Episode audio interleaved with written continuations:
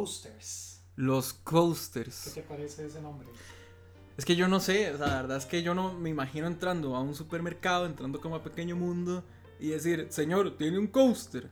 No, es que eso se llama portavasos. Uno No. le dice portavasos. No, pero tiene todo un sentido distinto. Es que portavasos pueden ser muchas cosas. Hay, hay cosas para poner las cervezas y cargarlas.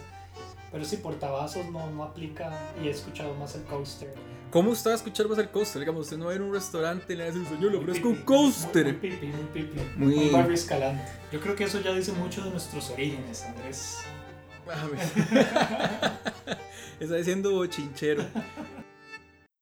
Vea, yo le... ¿Es, mejor o peor que las canciones anteriores que había hecho? A- Analizarla musicalmente. A ver, de Brian Ganosa casi he escuchado muy poco, pero a ver, yo creo que el Mind tiene muy metido todo este ride de terror ancestral cósmico, así muy Lovecraftiano. No, es que se lo digo de verdad, mae. A ver, eh, Lovecraft. sí, sí, no, a ver, a ver, es que el mae habla de raptos alienígenas y en esta última canción he escuchado todo. Vea, vea, es como la segunda, es como la, la continuación de esta película Hereditary, Ajá. en la que invocan al demonio. Y es que no, pongas a pensar, es, es en serio. A ver, la película Hereditary termina con este montón de, de, de- de cultistas ahí, el, el, el ritual. el sí. ritual y todo el mundo está chingo.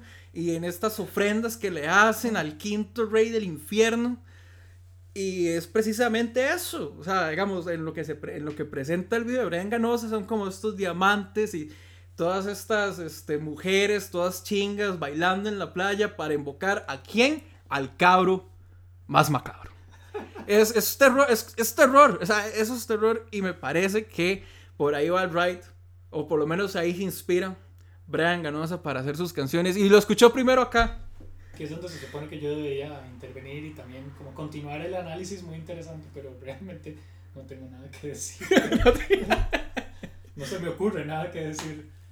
Bienvenidos a un nuevo podcast, el segundo de La empezamos tarde. Un, un- un gran peso, ¿verdad? Siempre el segundo se diría que puede ser un ascenso respecto al primer podcast o podría ser un gran fracaso. Un gran fracaso, pero yo más bien porque en este vamos a hablar de mi película favorita, el primero hablamos de tu película favorita y yo creo que a partir de aquí empieza el descenso, ya aquí empieza el declive, el empezamos tarde y ya no sé qué es lo que vamos a decir después porque ya hablamos de nuestras películas favoritas, pero bueno, mi película favorita es Perros de Reserva de Quentin Tarantino.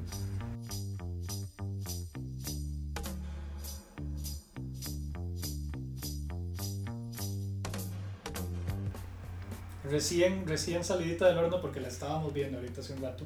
Porque, ojo, la vez pasada Andrés había visto la lista de Schindler por segunda vez, era su segunda vez que la veía, y la comentamos, yo la había visto 80 mil veces. Esta vez soy yo el que apenas la estaba viendo por segunda vez. O sea, la había visto una vez y la tenía en mi memoria, ¿verdad? Con todo lo icónica que era, porque había que verla en, alguna, en algún momento de la vida. Pero esta realmente fue la que ya me, me puso los temas sobre la mesa, entonces estamos más que frescos para hablar de ella. Sí, definitivamente el primer tema y el más importante es cuando les voy a explicar por qué Reservoir Dogs es mi película favorita. Yo la vi cuando tenía como 13, 14 años, estaba en el colegio, estaba como en séptimo y realmente como mi, eh, mi- mi acercamiento hacia el cine, hacia el género, realmente era muy limitado, era muy corto, era como, qué sé yo, antes de ver Perros de Reserva, veía como El Señor de los Anillos o como las películas como Blockbuster, ¿verdad? Que, se- que, que el cine para mí era como continuo, ¿verdad? Como que nunca me detuve a ver películas viejas porque realmente nunca me interesó. Pero fue hasta que vi Reservoir Dogs, que por cierto la alquiló mi papá y él me ha dicho, tenías que ver esta película, tenías que ver a Quentin Tarantino. A mí me voló la cabeza, porque a esa edad, como a los 13, 14 años, tuve como ese, como ese descubrimiento de decir, qué, man- qué manera tan distinta de contar una historia y qué cool que es. De hecho, yo me acuerdo, cuando yo la vi, invité a unos amigos, a Diego, a Diego Gutiérrez, un gran amigo que está viendo ahorita en Inglaterra, súper buena nota. Y lo invité a ver esta película y luego invité a otro compañero del colegio y así. Entonces ya como que tenía como algo propio y era como ese tipo de, de tesoro que uno podía guardar como cuando uno es adolescente. Que uno siempre trata como de, tener algo que es suyo, ¿verdad? Digamos, como cierto grupo musical que nadie más conoce, o cierto autor que nadie más conoce. Entonces, en mi caso era Quentin Tarantino y yo juraba que nadie más conocía a Quentin Tarantino. Imagínense lo, ignorante que era de niño, ¿verdad? Pero cuando yo llegaba al colegio y empezaba a hablar de eso, todos como, uy, qué, qué cool que suena. Porque sí, suena, sonaba muy chido, digamos, como toda la narrativa de Quentin Tarantino y todos los... Eh, todos los elementos que utiliza para contar su historia. Entonces creo que a partir de ahí fue que, que sí podría denominarla como mi película favorita porque fue la que me, por lo menos la que me abrió el camino para entrarme ya en otros, otros autores, no sé, los hermanos Cohen, por ejemplo, y así. Por ejemplo, Kurosawa, gran, gran director japonés. Me di cuenta como que había mucho más, que el cine era como que prácticamente infinito y creo que es por esa, por esa razón que la considero mi película favorita. Hasta, hasta entonces. Prueba de todo eso que decís es que hay un póster aquí que no pueden ver, pero hay un póster gigantesco en el cuarto de Andrés de Reservoir Dogs que siempre lo noto, o sea, siempre está ahí, pero hasta ahora que hablamos, como que aflora esta pasión con la que Andrés habla de Reservoir, pero aquí está, ¿verdad? Tiene como una presencia el elefante en el cuarto, ¿verdad? Del que hay que hablar. No, y es que también ese póster tiene historia porque yo cuando me fui a la casa de mis papás, cuando tenía como 24, 25 años, yo me llevé ese póster y luego empecé a vivir en, en Guayabos, Curriabas, luego pasé en Tibás y luego me vine a vivir aquí en Barrio Escalante. Y... Este afiche, Andrés, porque póster es, muy como póster. Este, este, este, afiche. este afiche eh, ha ido conmigo. Entonces han sido como las pocas cosas que me han acompañado a lo largo de, toda esta travesía en la que me he intentado como instalar ya y encontrar eh, como un lugar para vivir, ¿no? Y pero bueno, vamos a empezar a desmenuzar la película porque se ha hecho un montón.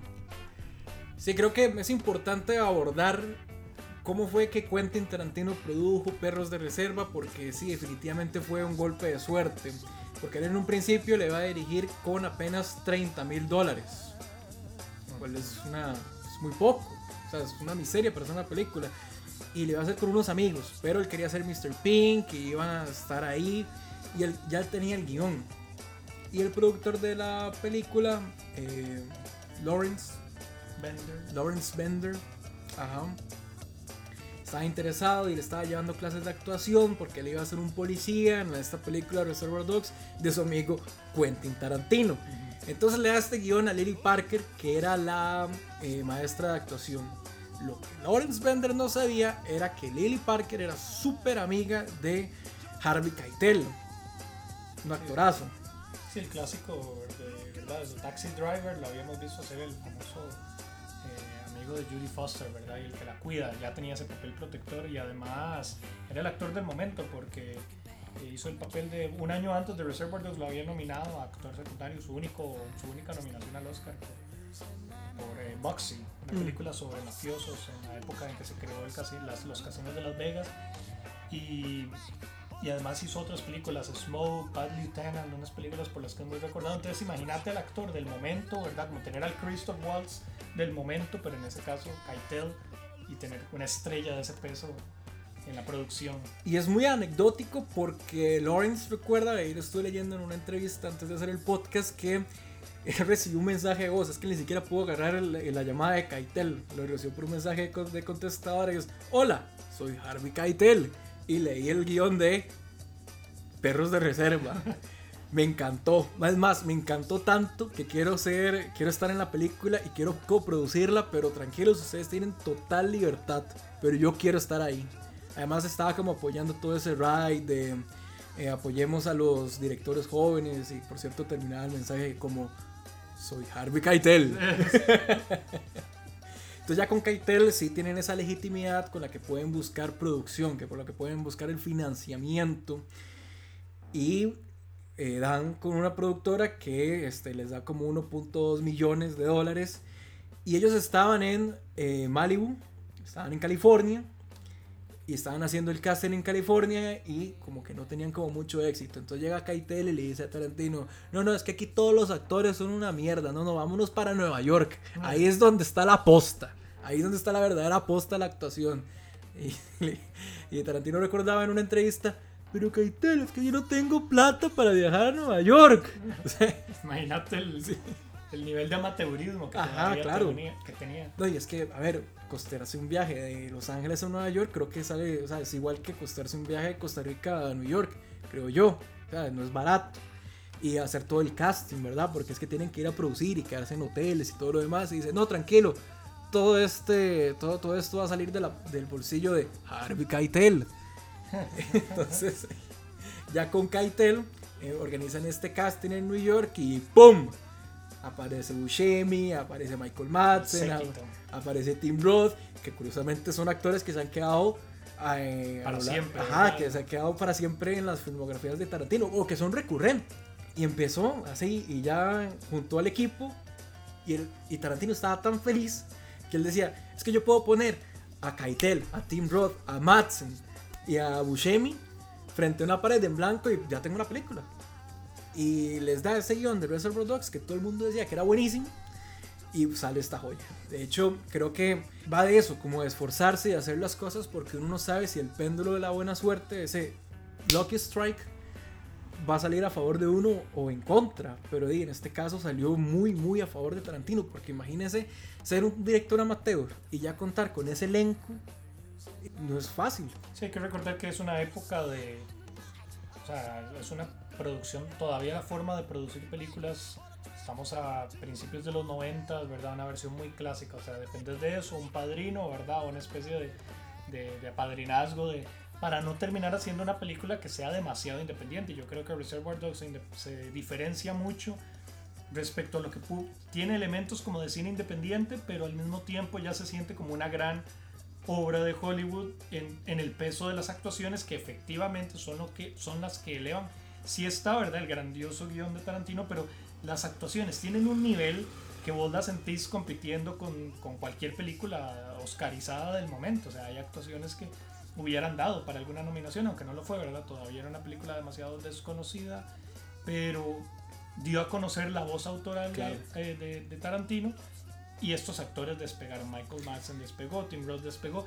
Entonces, sí se ve que la, la, la forma de hacer cine, o sea, lo que estás contando es muy importante porque contar cómo se hace una película realmente no es gratuito. Eh, te muestra una fotografía de un momento en el tiempo, ¿verdad? En el que hacer una película era de una manera cuando vemos Reservoir a como es diferente cuando ya vemos Inglorious Bastards, ¿verdad? Claro. Que Tarantino es esta No, diva in- que in- ya... Incluso con Pulp Fiction, porque Reservoir Dogs es el camino que termina por pavimentar, sí, es el- que termina de pavimentar el camino de toda la filmografía, de toda la carrera de Quentin Tarantino. Ya a partir de ahí se hace un nombre. Y ya para Pulp Fiction puede reclutar a Uma Thurman, a Samuel Jackson, a John Travolta. Sí.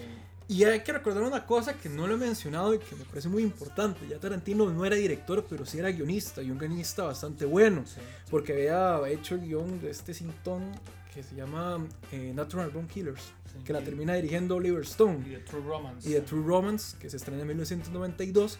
Pero ya por lo menos la gente sabía que Tarantino no era un director, pero sí era un buen guionista. Y había que darle esa oportunidad y cómo aprovechar ese primer golpe de suerte. Yo creo que a partir de ahí ya eh, la carrera se da sobre ruedas. De hecho, él decía en una entrevista, después de estrenar Reservoir Dogs, porque sí es un hit, la gente sale del cine y sale extasiada. A ver, extasiada, extasiada, no, pero sí sale bastante contento, porque sí era algo que no se había hecho antes, por lo menos dentro del mainstream hollywoodesco. Sale contenta y le preguntan a Quentin Tarantino qué le espera su carrera. Y Tarantino dice, no sé, no sé si voy a estar a la altura de mi primer filme, con lo que viene. Yo espero que el segundo sea bueno, como para compensar, quizá no esté a la altura del, del, del primero, y ya en el tercero poder superarme. Y toca madera, precisamente porque no sabía qué es lo que iba a pasar, y más bien pasa todo lo contrario, ¿no? Saca Pulp Fiction y es ese festival y ya Ganó termina de de consagrar, Oro y todo, sí, sí. y termina por consagrarse. De hecho, 1994 es considerada una de las mejores películas, a ver, no solo de la década, sino de todos los tiempos. Pero, a ver, sigámonos enfocando en Reservoir Dogs. Bueno, pero entonces podríamos concentrarnos en. Porque hay mucho de lo que hablar de Reservoir. Es que la verdad, yo creo que al igual que nos pasó con Schindler, o sea, el de Reservoir primero se ha escrito muchísimo porque de Tarantino se escribe mucho y de Reservoir, yo, yo no sé qué te parece, pero siempre tiene como este. Esta, esta aura como de la película más cool. Es que Pulp Fiction es como la obra maestra, ¿verdad? Y se pueden hacer muchas asociaciones. Pero Reservoir tiene este lugar como que es la película de culto de Tarantino. O sea, es la película como más más misteriosa. De hecho, para mí es la, la, que he visto y que siento es más violenta. O sea, siento que tiene un nivel como de, de, de, crueldad que en cierto momento excede lo que tal vez el espectador está dispuesto a aceptar o tolerar en pantalla, pero imagínate eso en una primera película. Entonces, podría, bueno, vamos a meternos metámonos con tres escenas, tal vez tres escenas que te parezcan no Para vos, ¿cuáles son las tres escenas que deberíamos rescatar de la película? Porque sí tiene bastantes eh, icónicas, a pesar que es una película de hora y media. Sí. Yo, yo, las asociaría con tres elementos que estén en, en, Tarantino, ¿verdad? Una, bueno, la que ya mencioné, la de la, la de la violencia, que yo creo que se va a reflejar en la escena de la tortura, o en la casi tortura, o sí se podría llamar escena de tortura. Luego, la escena... Eh, del diner, la escena del, del restaurante inicial, del, del, ¿verdad? donde están comiendo y además ese es el sello tarantino, ¿verdad? De estar hablando de un tema totalmente banal, o parece banal, siempre parece banal, pero uno está tratando de escarbar algo y de cómo se presentan los personajes ahí, que eso se mantiene para otras películas. Y también creo que la, la escena de que es muy fuerte, bueno, no muy fuerte, sino como muy interesante cómo construyen a, a Tim Roth en la escena de, de, su, de su actuación, preparando el chiste, anécdota con el que se va a introducir o se va a hacer pasar por, por ladrón dentro de la historia. Esas tres, a mí yo no sé si querés cambiar alguna. No, no, creo que podríamos iniciar con, con la del diner. Primero, sí, con la sí, del sí. restaurante, que es la que está por inicio, la que abre la, película. De hecho, empieza hablando Tarantino, que él es el que interpreta a Mr. Brown y empieza con esta anécdota de qué es lo que realmente significa la canción de Madonna, Like a Virgin, mientras que Joe, que es el líder como de la pandilla o como por lo menos de esta organización de crimen organizado, valga la redundancia, está, se está preguntando sobre una agenda que él tenía que se encontró en un saco viejo, ¿verdad? Entonces tienen como todos esos diálogos que más que todo es como una representación de, de la época, porque ellos están hablando de la música, de mm, sus interpretaciones, de has escuchado esta emisora que pone música de los 70, uy, sí, es buenísima. Sí. Y mm, Tarantino hablando precisamente, digamos, de su interpretación, así como yo lo hago de Brian Ganosa, sí. de Like a Virgin. De, Todos notaron que estábamos tratando de Ah, por supuesto, por supuesto. Y el que no lo notó, pues ahí está. ¿Qué te parece? ¿Qué podemos rescatar de esa escena? Aparte, digamos, de, de, esos diálogos que son como tan recurrentes en el estilo de Tarantino. Es que sí, yo la verdad, la, la gente va a identificar mucho eso con la escena del, del, de la hamburguesa, eh, que como le dicen al Big Mac en Francia en, uh, en Pulp Fiction, ¿verdad? Este, pero también pasa en Jackie Brown, también pasa en hasta en las últimas, ¿verdad? Las tenemos en Once Upon a Time in Hollywood, en Django, en Inglorious, ¿verdad? En Inglorious la famosa escena de las cartas y número 3. Solo que en Inglorious está un poquito mejor articulado como las conversaciones banales están situadas dentro de escenas de tensión. En Reservoir esta escena abre y no hay ninguna tensión. O sea, todavía no hay nada. Es una escena de... Pero uno esperaría, estoy conociendo algo de los actores.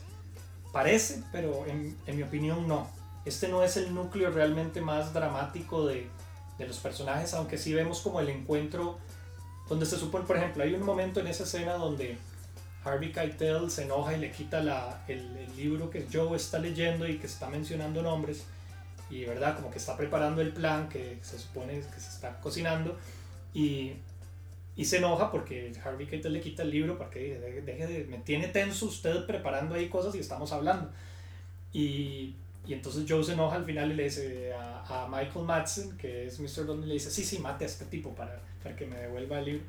Y Michael Madsen le hace así con el gesto con la mano de como de pistola, piu piu, y le hace a, a Harvey Keitel. Y uno, si uno se pone así como muy meticuloso, uno creería que hay algo ahí, ¿verdad? Que, que parece que se va a desatar. O sea, que puede haber un enfrentamiento entre estos dos personajes, como, pero no, no se da así en, a continuación en la historia. Entonces, yo no sé si vos crees que sí hay algo como que yo creo que más que, que más que toda esta escena es una herramienta para generar empatía con el delincuente. Porque, a ver, y yo me remito a las películas de, de Martin Scorsese, que generalmente ahí los mafiosos son thought guys y hablan cosas de mafiosos, o de amenazas, o de golpes, o de mujeres. Pero en cambio aquí te, te presenta como cinco o seis mafiosos de de que están hablando de Madonna, que están hablando de una emisora de radio, que están hablando ya puras tonteras como si fuera gente común y corriente. Y creo que lo hace muy bien porque lo humanizo, por lo menos lo hace como más real. Porque yo me imagino que así son los, los capos. O sea, los capos aquí que venden droga y todo lo demás. Y me imagino que están hablando, oiga, mi hijo, vio esa última película que salió en Netflix, no sé qué, El patrón del mal. Oye, aquí estoy, aquí estoy haciendo ya un- una interpretación xenofóbica porque estoy asumiendo que todos los narcos son colombianos. ya nos van a cancelar el podcast, Orlando. Hasta aquí llegó. Hasta, el segundo, ya te dije. Pero creo que es lo que hace Tarantino y o sea, me parece que es una buena herramienta y también lo volvemos a ver. y, a ver, es muy recurrente en el resto de sus, de sus películas. Lo vemos también en Django encadenado. Eh, desencadenado. Eh, cuando presenta el Ku Klux Klan. Que los, Claro. los presenta muy tontos, ¿no? Y que están hablando ya prá- prácticamente como... ¿Cómo les lavan, cómo les lavan las túnicas cuando están rodeando a aquella, la, la diligencia en la que están escondidos Django y... Eh, la que tienen de señuelo Django y, y Christoph Waltz, ¿verdad? Perdón por todos los spoilers. Pues, Sí. Nunca ponemos la advertencia, pero el paso ahí está. Eh, Claro. Ahora, yo sí creo que, bueno, para allá para ponernos como con un tema serio en esa escena, yo creo que hay algo que se aflora. Y es, vos mencionaste ahora Kurosawa, yo sí creo que la película, desde el inicio, ahí sí se presenta algo muy Kurosawa. Eh, la idea de las muchas versiones. Ya solo el Ujú. hecho de que en esta escena se estén discutiendo como, no, a mí me parece que Like a Virgin va de eso, y el otro diga, no, Like a Virgin no va de eso, es que lo afirma. El- creo que es Mr. Mr. Blunt el que le responde, que dice, no, no, Like a Virgin se trata de una chica que sufre mucho y simplemente se topó con un mal tipo. Y no, eh, Tarantino insiste, Mr. Brown insiste en que es esta película, ¿verdad? Es esta canción, ¿verdad? Que representa como toda una perversión eh, de un, de un, del renovado encuentro sexual de una mujer que quiere ser hiperagredida en el sexo, ¿verdad? Y no sé qué. Esta hiper... Kurosawa lo tocan, bueno, es el tema de Rashomon, la primera película de Kurosawa, que fue como eh, un éxito internacional, se trataba de un crimen que sucede, ¿verdad? Y después de, de que sucede el crimen, lo vemos desarrollarse en tres líneas de tiempo, eh, perdón, en tres testimonios distintos, creo que son tres, en el que varios personajes cuentan su versión de los hechos. Y eso fue un hito para la época, una película de 1950 en el que hay que desmenuzar, imagínate, una historia en Japón, un Japón tradicional, sucede un crimen y escuchamos a diferentes personajes contar eso. Y eso se nota que a Tarantino lo atraviesa, porque Tarantino toma mucho del cine del spaghetti western, pero también del, del cine japonés y de violencia, eh, de samuráis, todo esto, del cine de combate. Pero este, de que le, le que, que le haya quedado esto de, la, de, de cómo se cuenta una historia y quién dice qué, no solo se presenta al inicio de la historia, sino que lo vamos a ver más adelante. Igual, quién dice qué y qué nos interesa saber, quién, quién dice la verdad, eh, o simplemente si importa, porque al final eh, me parece que en Tarantino y, e igual en Kurosawa, el tema es ese, el tema es que a veces necesitamos escuchar una historia muchas veces, o como se ve después en la preparación que vamos a tocar en la escena de Tim Roth, tenés que practicar y decir las cosas muchas veces para que parezcan creíbles. ¿Quién es capaz de contar una versión más verdadera que la otra? Sí, me parece que eso queda bastante claro en la escena del diner, que es icónica, definitivamente ya a partir de ahí eh, la escena termina, se pone la pantalla en negro, empieza a sonar este locutor de la radio y empieza a sonar Little Green Bag y esta es ¡pum!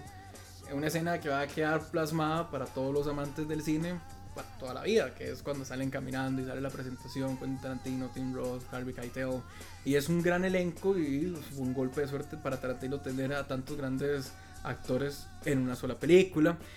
Y bueno, creo que es el momento para pasar a la segunda escena que también es bastante reconocida. Y que por cierto, yo creo que el guion es muy. es- a mí me sorprendió lo, lo rápido que se aceleran los hechos, ¿verdad? Porque de- después de esa escena ya empieza ¿verdad? la acción. O sea, después del, del desfile de estos personajes frente a la cámara, se nota la habilidad de Tarantino para con pocos recursos y con muchos toques estilísticos, ¿verdad? Sobre todo cámaras lentas, cámaras sobre mano, perspectivas eh, poco comunes. eh, ¿verdad? Entre las famosas tomas dentro del carro, estas situaciones, ¿verdad? De mostrarte un personaje en el, eh, de- en el asiento de atrás, hablando con el del frente, todos son como sellos de él y muy rápido marcan el ritmo de la película, de manera que la película se va así. se va Claro, y más bien la cámara sirve como un espectador. La cámara te está, o sea, la cámara más bien ahí adopta el rol como si uno precisamente el que está viendo la película está viendo la escena. Entonces, este mientras está hablando él y es que la cámara no corta, sino más bien eh, sigue, se queda con se, se queda con la escena y enfoca a, a Keitel cuando le está diciendo a Tim Roth, vas a estar bien, eh, decirlo conmigo, vas a estar bien, que no va a pasar nada. Entonces luego hace este movimiento y se enfoca en Tim Roth y dice, me voy a morir. A ver, creo que es el momento para ya enfocarnos en la segunda escena, que es bastante reconocida de Reservoir Dogs, que es la de la tortura, cuando Michael Madsen tortura a este pobre policía, bueno, Mr. Blunt. Y, a ver, la primera pregunta que te quiero hacer de esta escena es, ¿qué también haya envejecido? O si por lo menos, si no le hubieran hecho mucha polémica por mostrar una escena así actualmente. Es que toda la película es polémica en el sentido de, bueno, Tarantino se le ha acusado varias veces por el tema de cómo usa el lenguaje eh, racial, digamos, la forma en que se trata a las poblaciones negras, el lenguaje violento contra las mujeres. Eh, en su momento fue reconocido como un sello, ¿verdad? Como un sello como de su, eh, no sé, desinterés o tranquilidad para, ¿verdad? No sentir presión y, y, poner y decir las cosas como son, como se hablaría. Pero siempre, siempre está el tema de que esto es, lo estamos viendo, ¿verdad? también hay un espectador involucrado. Eh, y por eso yo te digo, a mí me parece, tal vez yo no sé cómo lo hubiera percibido en una época, en los 90, 80, 90, en que la violencia era más común en pantalla, sobre todo en el cine criminal, pero a Tarantino se le volvió un sello, ¿verdad? Un sello de cómo era capaz de retratar la sangre y la facilidad con que vemos a un personaje lúdico, ¿verdad? Casi disfrutando pero no vemos la tortura propiamente, vemos una antesala de la tortura. Yo creo que lo que la escena logra bien, sin condenar lo que muestra, lo que logra bien es hacernos sentir lo que va a pasar sin que pase. Claro, porque, a ver, para resumir un poco la escena, es en la parte en la que Michael Madsen tortura a un policía, Mr. Blunt, y hasta en ese momento hemos visto muy poca violencia. De hecho, em, no ha pasado ningún asesinato. Eh, porque eso pasa hasta en, la, en el arco de Tim Roth. Solo tenemos a Tim Roth Y vemos a Michael Madsen y él es un payaso. Porque, digamos, lo sabemos que él se pelea con Nice Guy eh, Eddie, ¿verdad? Y lo trata así y se tiran como chistecitos. Y tenemos como muy pocas referencias en Mr. Blonde, nada más que él estuvo en la cárcel. Y incluso cómo se muestra el personaje es como el más tranquilo y tiene como frases bastante eh, reconocibles como Are you gonna bark all day, little doggy? Sí. Are you gonna bite? O ustedes chicos deberían dejar de jugar tan fuerte porque pueden salir llorando. Sí, sí, sí, sí. Se nota que le he visto en español y en inglés. Esa es tu especialidad. sí, sí, sí, sí, em, y se presenta ya como este Michael y pum, empieza a sonar esta canción, Stuck in the Middle with You, y se pone a bailar. Y uno como que se ríe con el personaje, ¿verdad? Porque así se presenta ya como este payaso o este persona cool. Y de repente, ¡fum! Le corta la cara con la navaja al policía y dice, oh, por Dios, ¿qué está pasando? ¿Qué estoy viendo? Y ya como que le corta la oreja. Y luego la cámara sigue con él lo seguimos hasta el Lo seguimos con él y él, nos da la espalda y nosotros vamos a ver qué es lo que está haciendo. En ese momento, in the Middle with You hace un fade out. Va hacia donde está el carro, saca la gasolina, vuelve a entrar a, la bodega, vuelve a sonar Stuck in the Middle with You con un fade in y se dirige nuevamente hacia el policía dándole la espalda al espectador. Y hay una interacción que es lo más fuerte porque el policía le ruega, ¿verdad? Hay, mm. hay un intercambio en que vemos al policía eh, pedir por su vida, ¿verdad? Que no lo mate y esta acción desinteresada. Y aquí es donde uno empieza a sentir como que el guion cobra vida, porque eso es algo muy importante. Por eso yo siento que a pesar de que puede ser condenable hoy en día, la película ameritaba, por decirlo así, dramáticamente esa escena, porque antes de eso todo te parece todavía como el juego del guion, como, bueno, estos son personajes de película que están y están en un enredo, ¿verdad? el crimen le salió mal, algo parece que salió mal, todos están tensos, pero están viendo personajes. Y de repente aparece Mr. Blood, que curiosamente aparece como el más caricaturizado, con una coca en la mano, con los anteojos, burlándose de todos, pero de repente es el que empieza a tornar real la violencia. Es el que sabemos que es capaz de hacer todo lo que dice que va a hacer, ¿verdad? Porque viene con un galón de gasolina, sabemos lo que va a hacer y está a punto de hacer. Claro, y a, a mí se me olvidó mencionar esta, este elemento de la escena que lo hace aún más espectacular porque es muy de Hitchcockiano. Por ejemplo, eh, sobre, la, sobre la bomba que está debajo de la mesa, que ya te lo muestra el director, ¿verdad? Y entonces ya empieza esa tensión. O por ejemplo, a ver, Tarantino lo vuelve a hacer en Bastardo sin Gloria.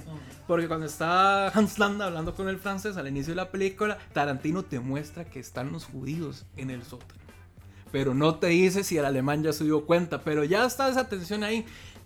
Y lo vuelve a hacer, bueno, no lo vuelve a hacer, y lo hizo inicialmente en Reservoir Dogs, cuando llega eh, Michael Madsen y le dice, madre, te voy a torturar porque a mí me gusta torturar policías.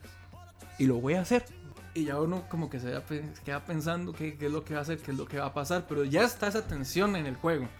Y luego se pone a bailar y está la música y uno como que se mete en el ride de Michael Madsen y ¡pum! Lo empieza a torturar y ya está pasando. Y ya le corta la oreja.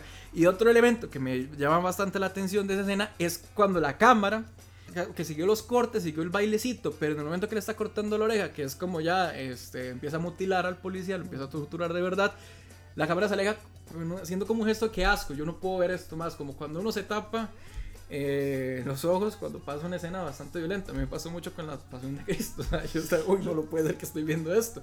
O pasa así, o sea, cuando uno ve una escena grotesca, lo que hace el espectador es lo mismo que hace la cámara y vuelve a ver ese otro lado. Y es muy importante porque aunque la película muestra un, no, solo en esta escena, sino en los diálogos y en la forma en que todos los personajes están construidos, se nota que hay un desprecio hacia la imagen del policía muy claro y sin embargo no hemos visto a un solo policía.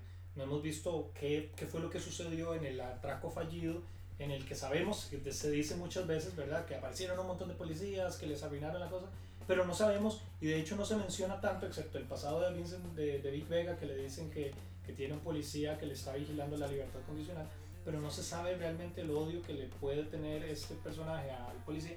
Pero cuando vemos al primer policía en pantalla, lo vemos para ser torturado. Por eso es que siento que hay como una especie de empatía, de, de, compasión, que proviene del público y también de uno de los personajes, que, que vemos, o sea, que en realidad uno dice, hey, no quiero que pase esto, no quiero que al policía le pase esto. Porque otras películas podrían tocar normalmente cuando se presentan los policías como los famosos pigs, ¿verdad? Como se los pone, como los cerdos, el policía que puede tener medio corrupto. Entonces, si lo vemos en una escena en que se lleva su paliza o en que, se, o en que es, no sé, atrapado y, lo tortura, uno puede decir, eh, ah, mira, esto es equivalente a si le hubiera pasado a un criminal. Pero aquí no, aquí hay como un, un límite que se cruza y que uno empieza a decir como, este personaje es un bastardo y este personaje no debería, el que está torturando es un bastardo y el que está sufriendo no debería sufrir eso. Excede la cuota como de entretenimiento a la que Tarantino normalmente, eh, en la que Tarantino normalmente ofrece la violencia, ¿verdad? Que es como, ah, tengan, esto es muy divertido.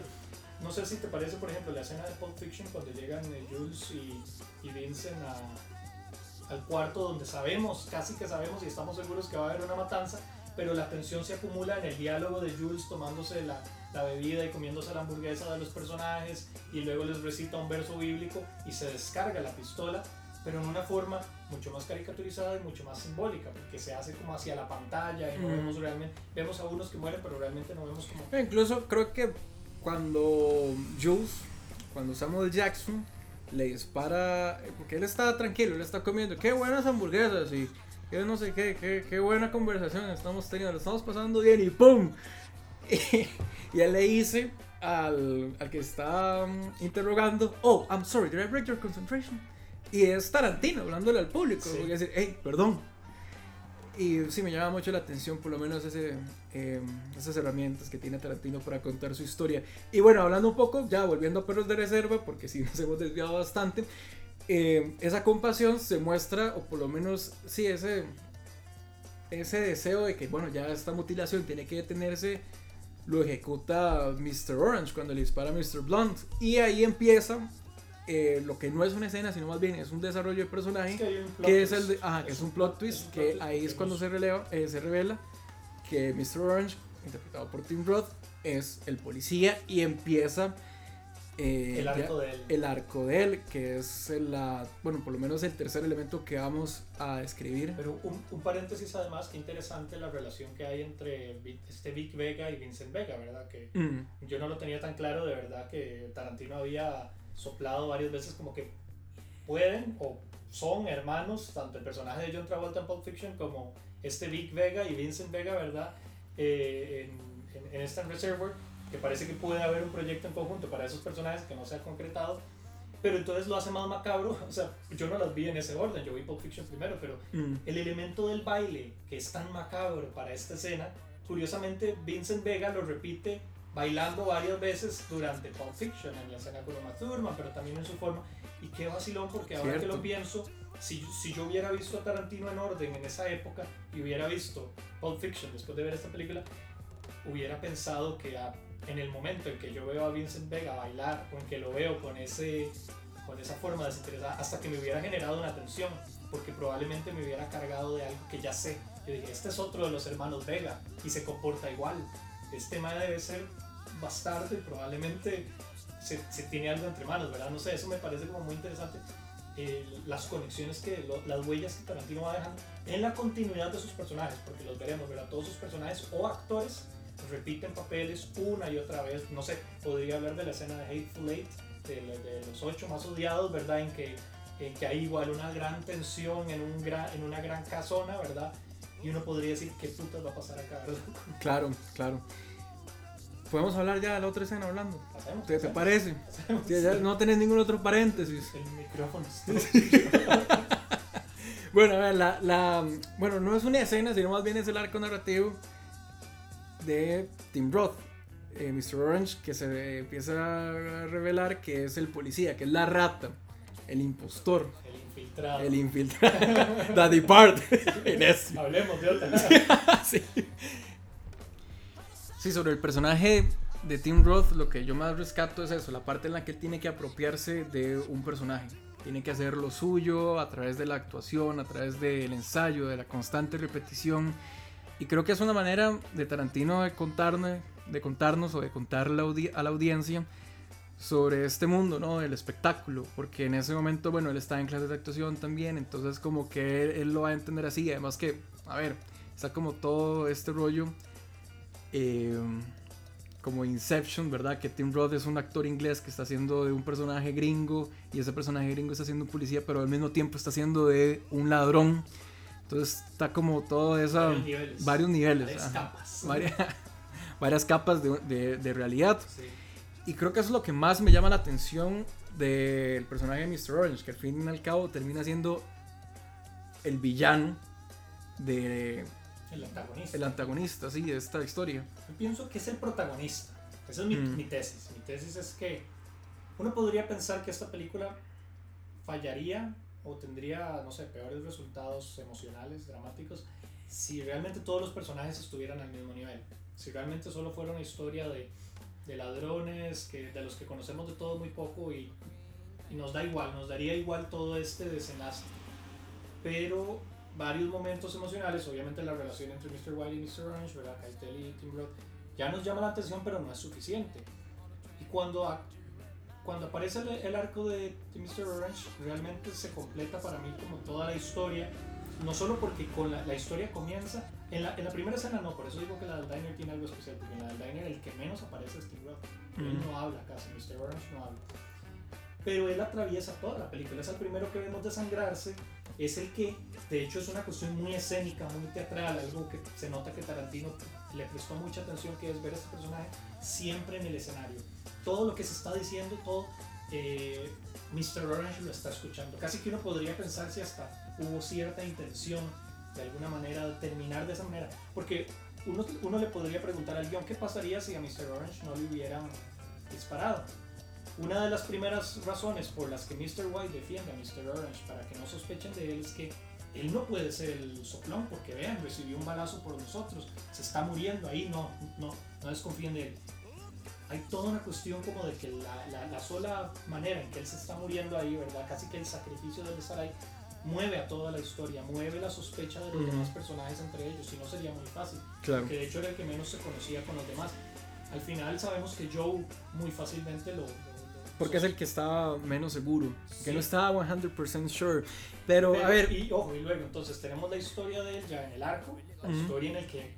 Pero esa historia es larga, es un gran segmento en el que vemos a Tim Roth explicar que ya descubrió el, el golpe, sabe a quién están buscando y vemos cómo se infiltra en estas capas. Y además vemos una de las escenas más chidas que es cuando, cuando Tim Roth, mientras está contando la anécdota que ha practicado múltiples veces frente a los mafiosos, cuando ya la está interpretando después de haberse aprendido el guion en, en otros momentos, cuando ya la está interpretando frente a ellos en un bar, eh, lo vemos al mismo tiempo, vemos al mismo tiempo la escena representada como él la está imaginando. cómo él se apropió de la escena, cómo él se apropia del personaje, porque, y se lo dicen al principio, eh, este otro policía, Es decir, ajá, él. dice, es que esta historia no es que usted se la tiene que aprender, usted la tiene que hacer suyo, usted tiene que meterse ya dentro del personaje y en los zapatos precisamente de este ladrón que tuvo este problema con los policías y se siente incluso esa tensión. Y es una escena que no existió.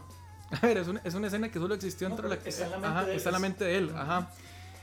Muy interesante también como todos esos elementos. Es la única escena subjetiva de la Ajá. película, porque es la única que sabemos que está y lo sabemos por la presentación, no necesita muchos adiciones, porque además lo vemos en alguna parte casi que recitando Mm. lo que está, de, de hecho se mezcla lo que él está diciendo en vivo frente a los eh, ampones, eh, frente a los pero, pecs. pero al mismo tiempo lo vemos actuando la escena en su, en su mente frente a los Ujú. policías. Entonces se cruzan muchas líneas y es de una manera muy sencilla y entonces eso sí nos, nos empieza a generar una conexión emocional con, con este personaje.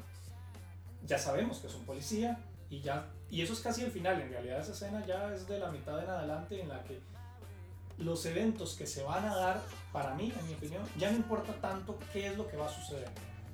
Porque lo que importa, ahora a nosotros nos empieza a importar qué va a pasar con Tim Roth. O sea, Claro. qué, va a qué le va a pasar a él. Porque hay que admitirlo. A lo que ya Tarantino siempre fue muy hábil en decirnos los diamantes. Lo que menos nos interesa es quién se queda con los diamantes. Porque da igual. O sea, si fuera Mr. Pink, Mr. White, ¿qué, qué cambiaría? ¿Qué, ¿Qué le pasa a la historia si fuera Joe Mm. el que se queda con los diamantes? Pero, ¿qué, pero la pregunta es, ¿quién va a sobrevivir? Mm. Eso es más importante en la historia. Claro. Creo que es el momento ya para hablar sobre la estructura de Tarantino y sobre todas sus influencias. A ver, vos estabas mencionando ahorita a Kurosawa. Eh, Tarantino se inspiró eh, para hacer esta película Reservoir Dogs en una cinta coreana de 1972 que se llama City on Fire. Es exactamente lo mismo. A ver, es un atraco de este, un grupo de bandidos que asaltan una joyería. El, atra- el atraco sale mal, empieza a sonar la alarma. Uno de los bandidos le dispara a este, los encargados. Llega la policía, empieza la persecución. Y al final, precisamente entre los bandidos, hay también un eh, hay un infiltrado que es policía, que lo defienden y al final se mueren y pasa exactamente lo, o es muy similar, pero yo no lo llamaría plagio de ninguna manera porque Tarantino lo que hace más bien es como eh, hacer como una reinterpretación y sí es muy diferente, digamos, la manera en la que se cuenta la historia de on Fire a como se cuenta Reservoir Dogs, le da como ese toque de autor eh, precisamente que solo tiene Tarantino, o sea, no es una historia totalmente calcada. Pero sí me llama la atención. Y háblame sobre esta película de 1950 de Kurosawa, De Rashomon.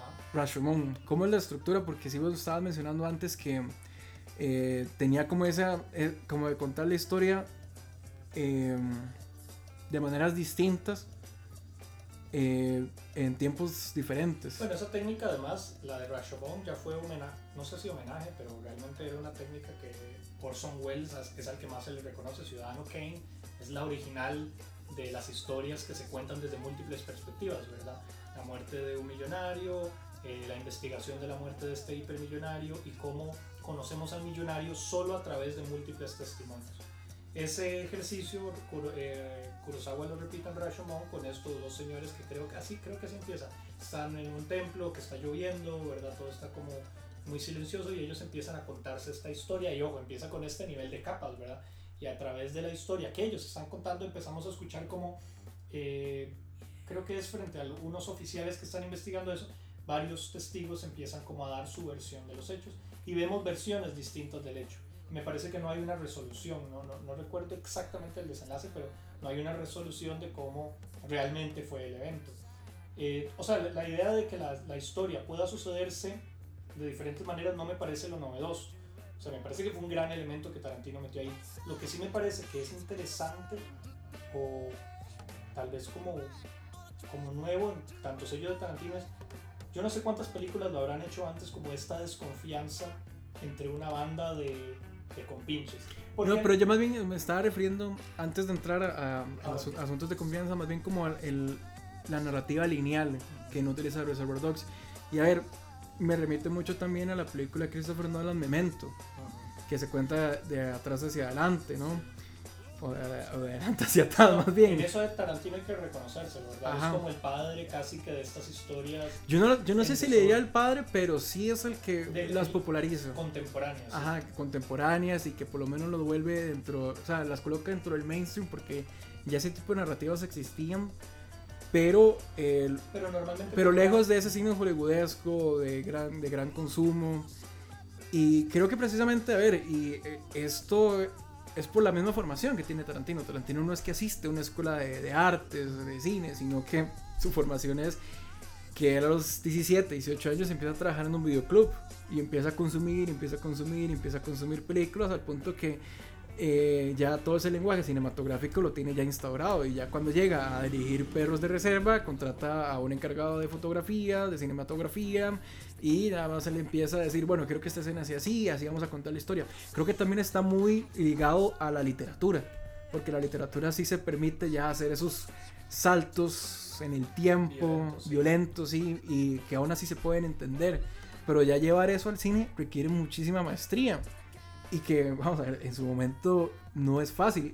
Y con esto quiero comentar que, que mucha gente, o por lo menos ha generado como esa percepción que Tarantino es un buen director simplemente porque pone mucha violencia o es muy sanguinario o digamos como tira buenos chistes y los diálogos, pero creo que va más allá, creo que la maestría que tiene Tarantino a la hora de contar una historia va desde cómo eh, mueve la cámara, digamos, de esos saltos temporales, de cómo puede contar una historia que no sea lineal, de... Y eso no es fácil, a ver. Es que desestructura totalmente, porque lo que yo he visto antes es que las películas eh, eran fragmentarias, incluso, no sé, uno ve a Jean-Luc Godard, ¿verdad? Que fue como el padre también de esta, de, de toda la nueva ola francesa y el cine de los 70 se atrevió mucho a experimentar con la narrativa, por eso digo que eso no era lo novedoso. Pero sí lo que me parece interesante es que Tarantino lograba apropiarse de un género, como el género de los gangsters y todo eso, y realmente desordenarnos la historia tanto que realmente no sabes si estás viendo el inicio, ¿verdad? En Pulp Fiction ves un personaje que estaba muerto hace unos segundos y de repente ves toda una secuencia del vivo, pero ya sabes el desenlace, ¿verdad? Y al, y al final de cuentas, el, el, resultado emocional sigue siendo perfecto, digamos, sigue siendo como eh, los cabos sueltos se atan en algunos puntos, sucede lo que, lo que cuesta a veces verlo en cine, que es que el inicio regrese al final, pero desde otro punto de vista, ¿verdad? Como ahora tenemos todo este panorama y tenemos toda esta información. Eh, en Reservoir Dogs hay cosas que yo siento que apenas están comenzando, es decir, ahí sí, no, no voy a defenderla. Yo creo que Reservoir tiene una parte que es muy experimental. Uh -huh. Yo creo que a veces el guion sobresale, como, como vean, este es Tarantino escribiendo esto, los personajes están forzados a llevarse a ciertas direcciones, ¿verdad? No, no es tan natural. Se siente que todo es muy teatral. Todo esto es como si estuviera pasando frente a un escenario. Y obviamente yo creo que esos elementos se cocinan mejor tanto en Jackie Brown, que sí tiene unas desviaciones temporales y tiene como emocionales también de los personajes, y en Pulp Fiction, que obviamente ya luego podemos hablar, ya es que ya después fue otro momento, de Kill Bill en adelante fue otro estilo, pero lo que vemos en Reservoir es como el nacimiento, o sea, vemos los elementos tarantinescos, unos muy pulidos, mm. insisto, como el tema de la música, la violencia, creo que ya los tiene como visualizados de cómo él quiere que, que sean sus películas, otros como en la narrativa que apenas lo vemos construyendo, ¿verdad? En momentos que y se creo que, y... creo que lo más importante de esto es que ya ese estilo se notaba incluso ya en sus guiones, porque Natural Born Killer pesar que Oliver Stone le hizo muchos cambios y que Tarantino repudia el guion de Stone o la adaptación que le hacen y al final no sale entre los créditos, le dice, esta es una historia cuenta en Tarantino y ya. Pero sí, este Natural Born Killers tiene esos mismos saltos temporales y eh, se ve como ese, ese sello de autor, ¿no? Como esa maestría que va puliendo a lo largo de su, de su filmografía. Y a mí me fascina, la verdad. Por último... ¿Qué te parece el final? Sí, a eso, a ver, por último, vamos a ver, ¿cómo vos interpretas el final de Perros de Reserva. Sí, este, te referís, pero ya propiamente a cuando Tim Roth admite que, que es un policía y que todos se. Mm.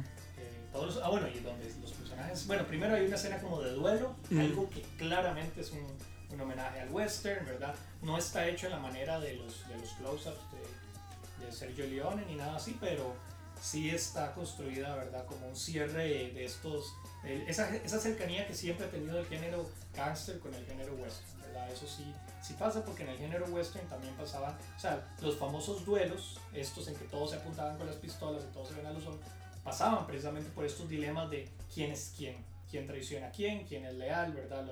Las historias de los ladrones de bancos, de trenes, este, eso de ahí viene. Y están siempre unidos, eso es inseparable. Pero aquí está el tema de, la violencia que habíamos visto, ¿verdad? Y de lo que yo creo que sí pasó y que yo te, yo te dije ahora hace un rato, tal vez que es para mí la historia realmente, lo que se cuenta en el warehouse, en, la, en, el, en este almacén, en este, eh, sí, ¿cómo se dice? Este bodega. en esta bodega es, es realmente la, la, la superficie.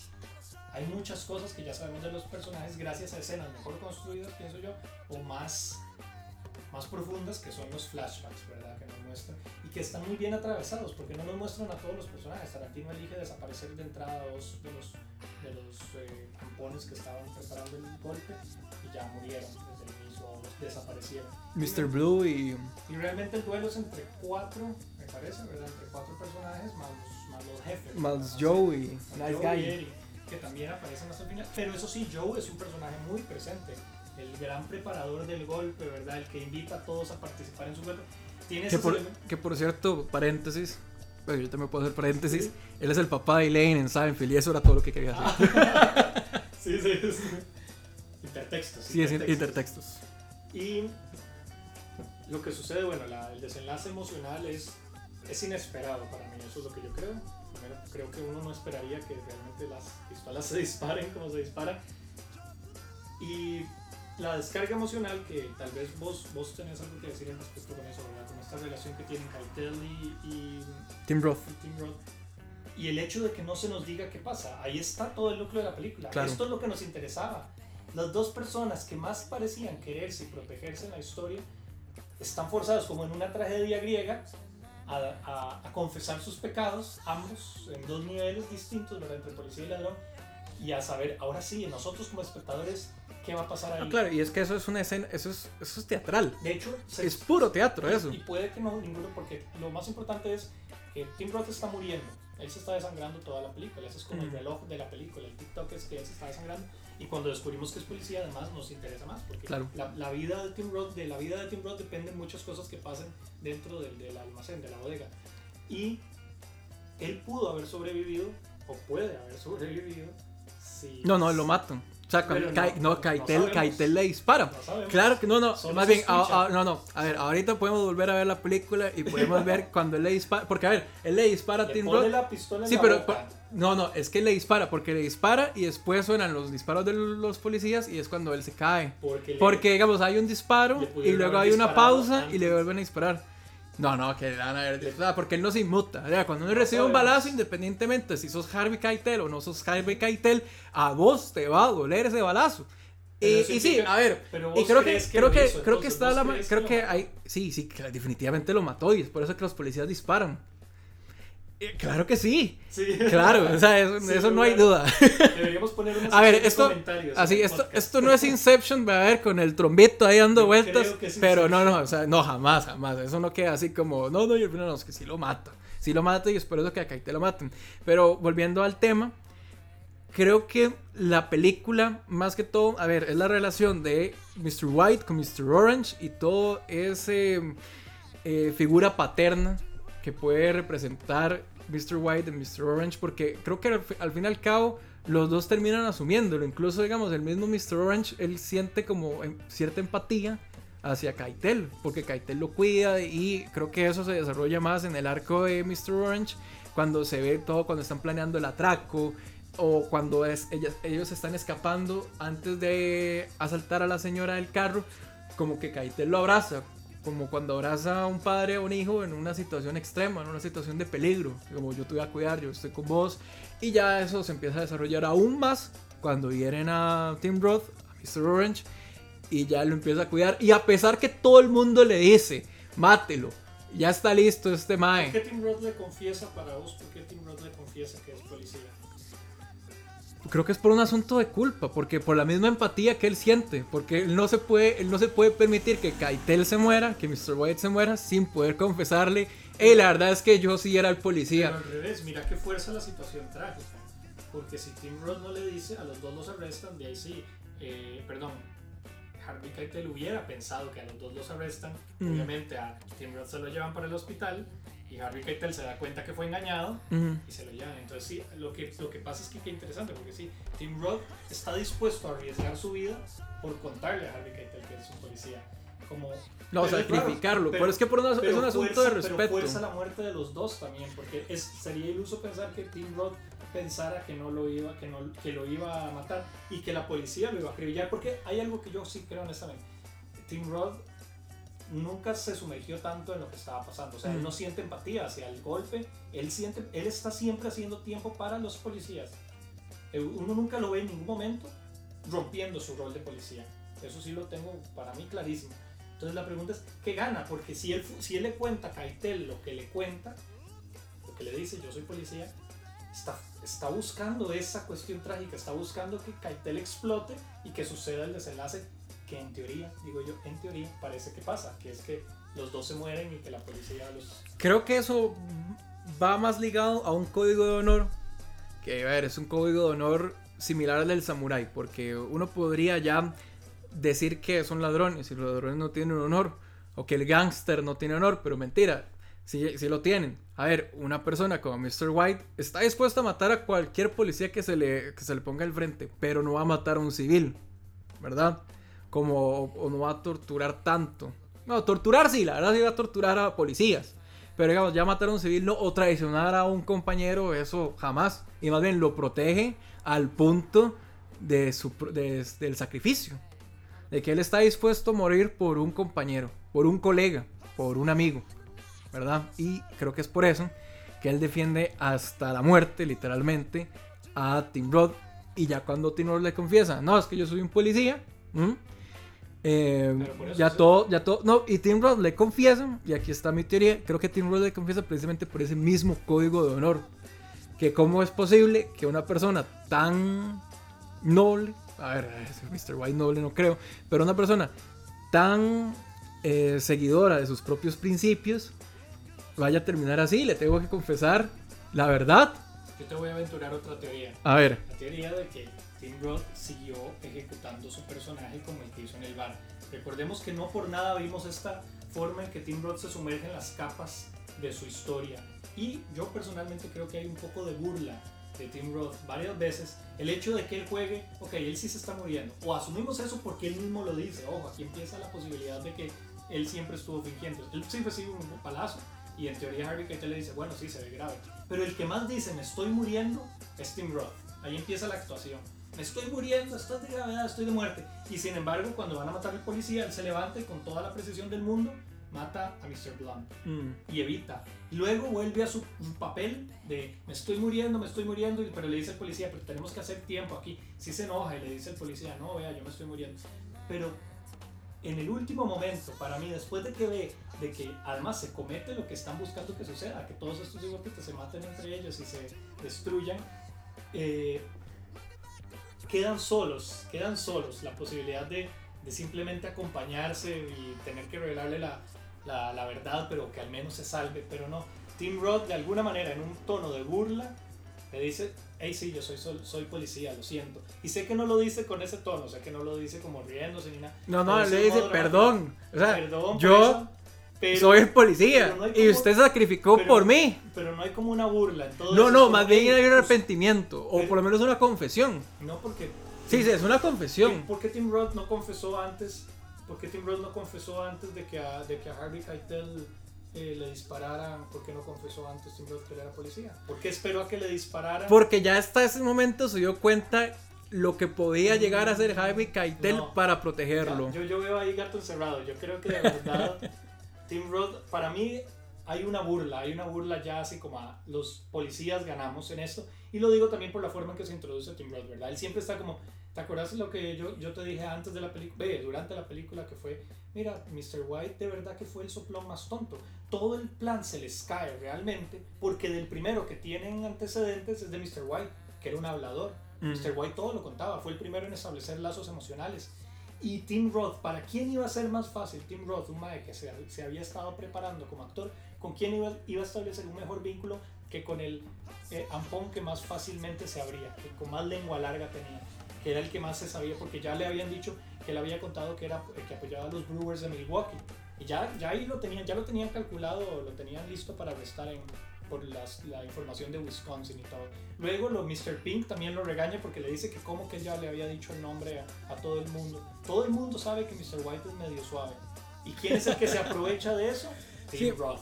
O sea, para mí la teoría es que Mr. Orange en realidad, y esa forma de vengarse, de la- no de vengarse, pero como de burlarse y decirle, sí, yo soy policía, e incluso una forma del guion de burlarse de todo esto y decirle, aquí no había un drama familiar, aquí Mm. no había esta tensión dramática, es solo este personaje que su- como policía, en su último aliento, le dice en la cara a Stemple como, hey, no, usted se mamó, se la peló. Todo eso que hizo, acaba de matar a todo el mundo y acaba de perder su botín y su amigo se acaba de y yo no soy. yo, yo no estoy de acuerdo y no vamos a hacer de esto un trombo, un, un trompito de, Inception. Pero creo que creo que ahí radica la, la maestría, ¿no? De Ahí radica la maestría, sí. Y de dejar como esos finales que el público lo puede interpretar y que no hay nada absoluto, solo que Orlando está equivocado. Pero, pero a ver, sí, definitivamente. Y creo que la película de Reservoir Dogs envejece muy bien. Y creo que, digamos, a la fecha es disfrutable. Digamos, alguien puede llegar, que la puede llegar a apreciar, a pesar que ya haya visto Pulp Fiction o que ya haya visto Jackie Brown o Bastardo sin Gloria. Creo que Reservoir Dogs aún se defiende. No es como ese tipo de películas que ya son. que están muy, muy, muy rezagadas. Creo que se mantiene y es precisamente por el pace de guion. Pero bueno, creo que deberíamos dejarlo ahí. Eso fue Reservoir Dogs. Sí, sí, muy bien.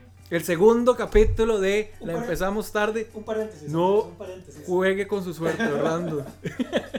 ¿Te, consideras tarantinesco después de.? O sea, ¿te consideras.? Es una pregunta muy complicada porque, a ver, si Reservoir Dogs bien puede ser mi película favorita, yo no considero que Tarantino sea mi director favorito. Ah, bueno. Precisamente por todo lo que hizo después. ok. Pero ese es un tema para otro, la otro empezamos podcast. tarde. Que por cierto, el que viene, vamos a ver si es el, el- el inicio del declive. Hablando de historias fragmentarias, vamos a hablar de. Para mí, la mejor fragmentación que ha habido de, de una historia en general, la Mm. Evangelion. Neon Genesis Evangelion Uf, qué de. Hideaki Anno. Increíble. No, la verdad es que nos vamos a despedazar. Y sí, súper bien. Síganos en Spotify, en Anchor, próximamente en Instagram y yo creo que en otros ahí plataformas que las vamos a ir subiendo paulatinamente mientras encontramos el tiempo y la voluntad en medio de esta pandemia. Se despide de ustedes Un gusto, Orlando. Orlando Morales y Andrés Díaz. Muchas gracias por escucharnos. Pura vida. Bueno, ya paramos de grabar. Este es el momento en el que podemos decir cosas. Como que queden en los bloopers. Ajá, como. No, en lo- este es el momento en el que podemos decir cosas así ya como fuera de tono para que nos vayan a cancelar el, Sí, el podcast. El hot mic. el Sí, sí.